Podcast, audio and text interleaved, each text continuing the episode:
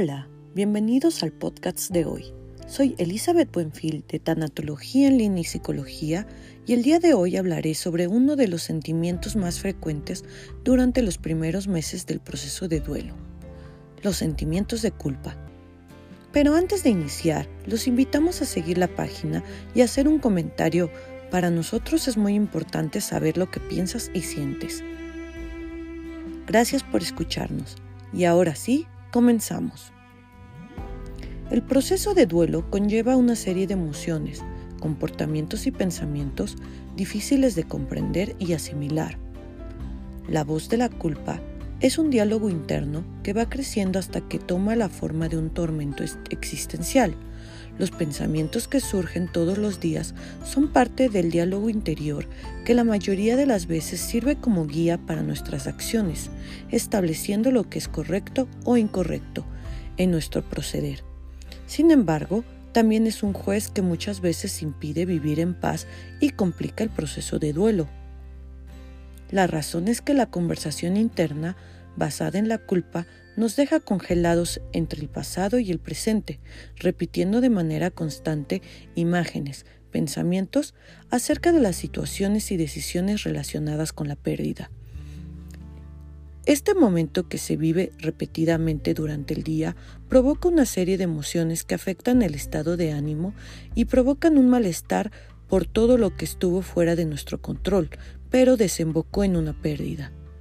Las emociones y pensamientos que alimentan a la culpa producen una búsqueda constante de autocastigo con el objetivo de expiar dichos sentimientos de culpa. No obstante, la cura se convierte en el veneno al, al construir pensamientos que se hacen pasar por ciertos e incuestionables. Esta culpa muy comúnmente es de tipo neurótica e inicia con una serie de pensamientos como si hubiera si no le hubiera hecho esto, si me hubiera comportado así, si hubiese tomado otra decisión, si lo hubiera impedido. Estos son algunos ejemplos comunes de los autorreproches que acompañan la culpa y que alimentan el diálogo interno, ya sea por nosotros mismos o por los allegados que con comentarios, opiniones, pueden profundizar o afianzar las dudas y pensamientos que el dolor de la pérdida han producido. Debemos considerar que existen efectos del mal manejo de la culpa, entre ellos está la baja autoestima, problemas de salud, ansiedad, depresión y duelo complicado. Para poder vivir un duelo sano, es necesario aprender a manejar los pensamientos y sentimientos de culpa, así como otros procesos que son parte del camino de la aceptación y resignificación de la pérdida.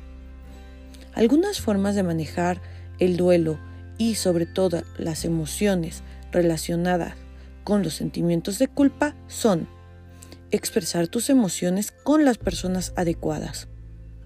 Anteriormente hablé de la forma como los comentarios externos pueden afectar de manera significativa nuestra manera de percibir e interpretar nuestras acciones con nuestro ser querido. Hablar con la persona adecuada puede hacer la diferencia entre el éxito y el fracaso en el duelo.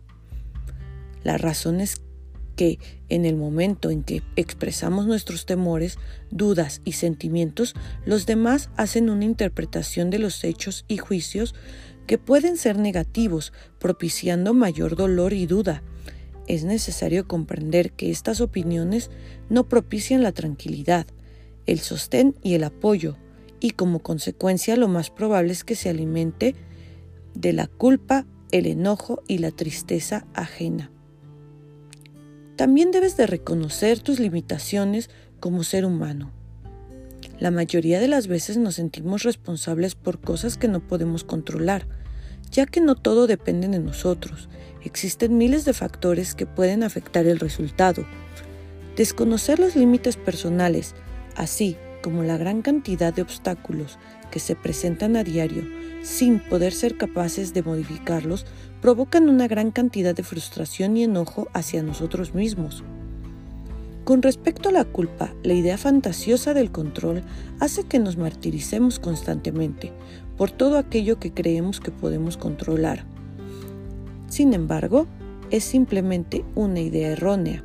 Si identificamos todo lo que está de manera realista dentro de nuestro control con respecto a nosotros mismos, los demás y nuestro entorno, tendremos la posibilidad de aceptar las condiciones que se presentan y lograr salir adelante, visualizando la realidad e impidiendo la existencia de un diálogo interno castigador e irracional. También debemos practicar actividades que generen bienestar emocional.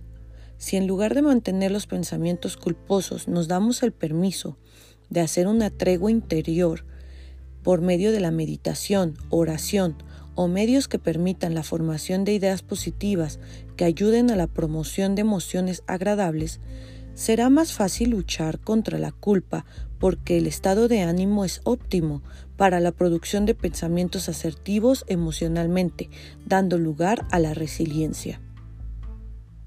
Si por algún motivo la culpa está fundamentada en un error, descuido verdadero y comprobable, desde un punto de vista racional, debemos trabajar en el perdón, ya que la acción tuvo una repercusión fatal, pero no era la intención real. Trabajar en nuestras intenciones y motivos de cuidado, amor y protección hacia nuestro ser querido calma la sensación de culpa, y los deseos inconscientes de castigo hacia uno mismo. Recuerda que los sentimientos de culpa tienden a producir actitudes y comportamientos que nos dañan, ya sea emocional y físicamente. Es por esto que debemos siempre estar al pendiente de la forma como nos tratamos a nosotros mismos, puesto que podemos identificar patrones de maltrato que estén basados en sentimientos de culpa. En la actualidad las personas que están pasando por un duelo por COVID viven sentimientos de culpa relacionados al contagio y tratamiento. En el caso específico del coronavirus, podemos identificar que muchas personas experimentan culpa posterior a la pérdida de un familiar y las razones son variadas, pero muchas se relacionan con el hecho de considerar que, de alguna manera, nuestras acciones influyeron en el contagio del familiar. Por ejemplo, ir a trabajar y por eso mi familiar se enfermó y de consecuencia fallece, por no detener su decisión de ir a un lugar al ser querido y éste enfermó, y muchas variantes similares que tienen en común la idea de que pudieron evitar el contagio y que éste se hubiese dado. Cuando en realidad es bastante difícil identificar la posibilidad de contagio en algún ambiente o lugar, por último, es importante mencionar que la culpa también se alimenta de situaciones del pasado, a largo plazo, y no necesariamente del inmediato. Por ello, es común que repasemos constantemente cada instante de nuestras vidas con el ser querido y seleccionemos momentos específicos en los que no actuamos bien, dejando de lado cualquier otra acción contraria. De manera, el sentimiento de culpa hace su mayor estrategia para mantenerse con nosotros. Pensar en únicamente lo negativo que hicimos y excluir lo positivo es una trampa mental que puede poner en riesgo el duelo, convirtiéndolo en un proceso doloroso y lleno de obstáculos. En caso de identificar alguna dificultad para trabajar la culpa en el proceso de duelo, es posible buscar ayuda profesional. Los invito a seguir la página Tanatología en línea y Psicología. Mi nombre es Elizabeth Buenfil. Les agradezco su atención. Hasta la próxima.